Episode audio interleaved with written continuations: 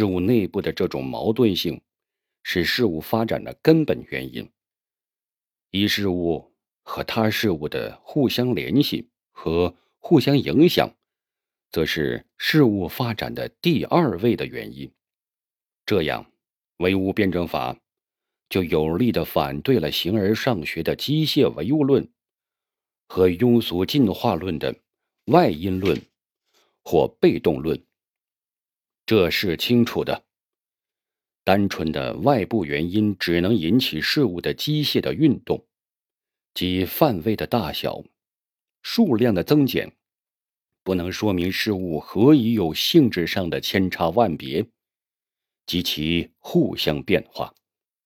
事实上，即使是外力推动的机械运动，也要通过事物内部的矛盾性。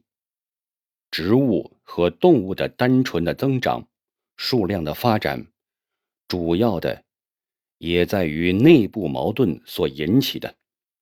同样，社会的发展，主要的不是由于外因，而是由于内因。许多国家在差不多一样的地理和气候条件下，它们发展的差异性和不平衡性非常之大。同一个国家吧，在地理和气候并没有变化的情形下，社会的变化却是很大的。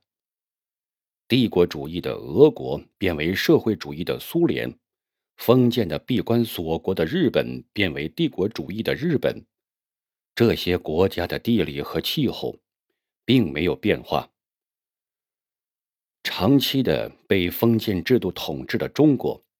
近百年来，发生了很大的变化，现在正在变化到一个自由解放的新中国的方向去。中国的地理和气候并没有变化，整个地球及地球各部分的地理和气候也是变化着的，但以他们的变化和社会的变化相比较，则显得很微小。前者是以若干万年为单位而显现其变化的，后者则在几千年、几百年、几十年，甚至几年或几个月，在革命时期内就显现其变化了。按照唯物辩证法的观点，自然界的变化主要的是由于自然界内部矛盾的发展。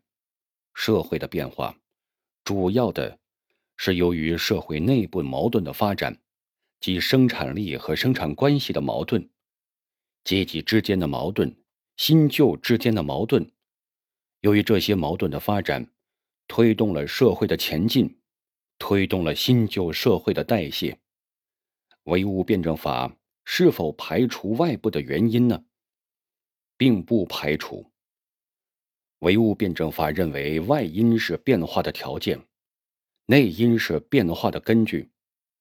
外因通过内因而起作用，鸡蛋因得适当的温度而变化为鸡子，但温度不能使石子变为鸡子，因为二者的根据是不同的。